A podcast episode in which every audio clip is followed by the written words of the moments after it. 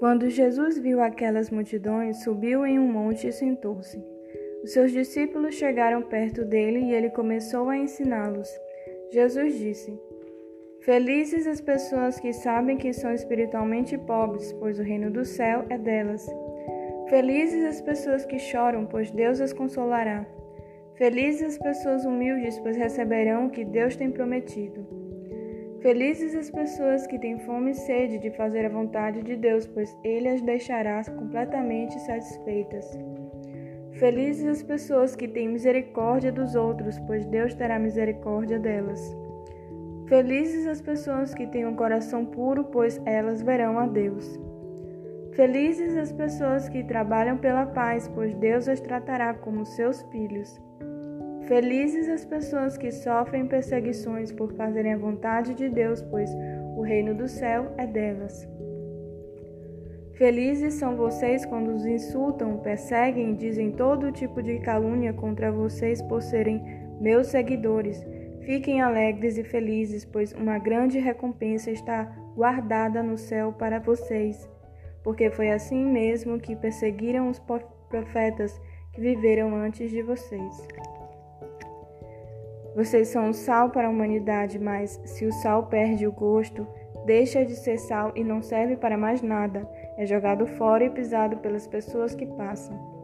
Vocês são a luz para o mundo. Não se pode esconder uma cidade construída sobre o monte. Ninguém acende uma lamparina para colocá-la debaixo de um cesto. Pelo contrário, ela é colocada no lugar próprio para que ilumine todos os que estão na casa.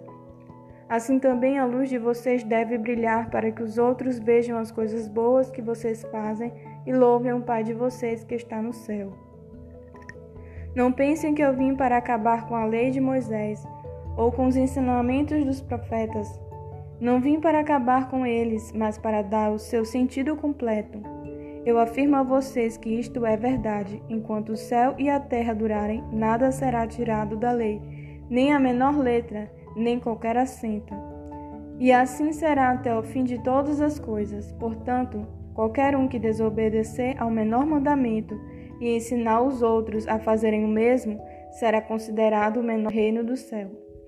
Por outro lado, quem obedecer à lei e ensinar os outros a fazerem o mesmo, será considerado grande no reino do céu. Pois eu afirmo a vocês que só entrarão no reino do céu se forem mais fiéis em fazer a vontade de Deus do que os mestres da lei e os fariseus. Vocês ouviram o que foi dito aos seus antepassados: não mate. Que matar será julgado, mas eu lhes digo que qualquer um que ficar com raiva do seu irmão será julgado. Quem disser ao seu irmão você não vale nada será julgado pelo tribunal. E quem chamar o seu irmão de idiota estará em perigo de ir para o fogo do inferno. Portanto, se você estiver oferecendo no altar a sua oferta a Deus e lembrar que o seu irmão tem alguma queixa contra você, deixe a sua oferta ali, na frente do altar, e vá logo fazer as pazes com o seu irmão. Depois volte e ofereça a sua oferta a Deus. Se alguém fizer uma acusação contra você e levá-la ao tribunal, entre em acordo com essa pessoa enquanto ainda é tempo, antes de chegarem lá porque depois de chegar ao tribunal, você será entregue ao juiz. O juiz o entregará ao carcereiro e você será jogado na cadeia. Eu afirmo a você que isto é verdade. Você não sairá dali enquanto não pagar a multa toda. Vocês ouviram o que foi dito: não cometa adultério. Mas eu lhes digo: quem olhar para uma mulher e desejá-la no seu coração, cometeu adultério. Portanto, se o seu olho direito faz com que você peque, arranque-o e jogue-o fora, pois é melhor perder uma parte do seu corpo do que o corpo inteiro ser atirado no inferno. Se a sua mão direita faz com que você peque, corte-a e jogue-a fora, pois é melhor perder uma parte do seu corpo do que o corpo inteiro ir para o inferno. Foi dito também: quem mandar a sua esposa embora deverá dar a ela um documento de divórcio. Mas eu lhes digo: todo homem que mandar a sua esposa embora, a não ser em caso de adultério, será culpado de fazer com que ela se torne adúltera, se ela casar de novo, e o homem que casar com ela também cometerá adultério. Vocês ouviram o que foi dito aos seus antepassados. Não quebre a sua promessa, mas cumpra o que você jurou ao Senhor que ia fazer. Mas eu lhes digo: não jurem, de jeito nenhum. Não jurem pelo céu, pois é o trono de Deus, nem pela terra, pois é o estrado onde ele descansa os seus pés, nem por Jerusalém, pois é a cidade do grande rei. Não jurem nem mesmo pela sua cabeça, pois vocês não podem fazer com que um só fio dos seus cabelos fique branco ou preto. Que o sim de vocês seja sim e o não seja não, pois qualquer coisa a mais que disserem vem do maligno. Vocês ouviram o que foi dito: olho por olho, dente por dente. Mas eu lhes digo: não se vinguem dos que fazem mal a vocês. Se alguém lhe der um tapa na cara, vire o outro lado para ele bater também. Se alguém processar você para tomar a sua túnica, deixa que leve também a capa.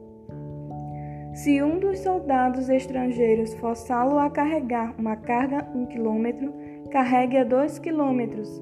Se alguém lhe pedir alguma coisa, dê, e se alguém lhe pedir emprestado, empreste.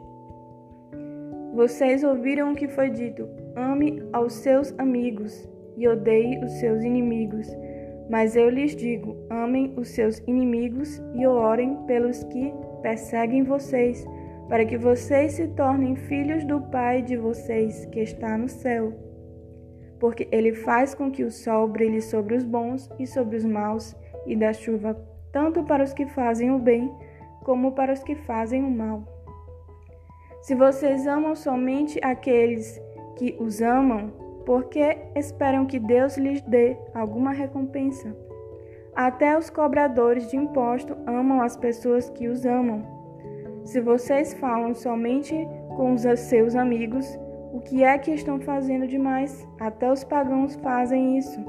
Portanto, sejam perfeitos, assim como é perfeito o Pai de vocês que está no céu.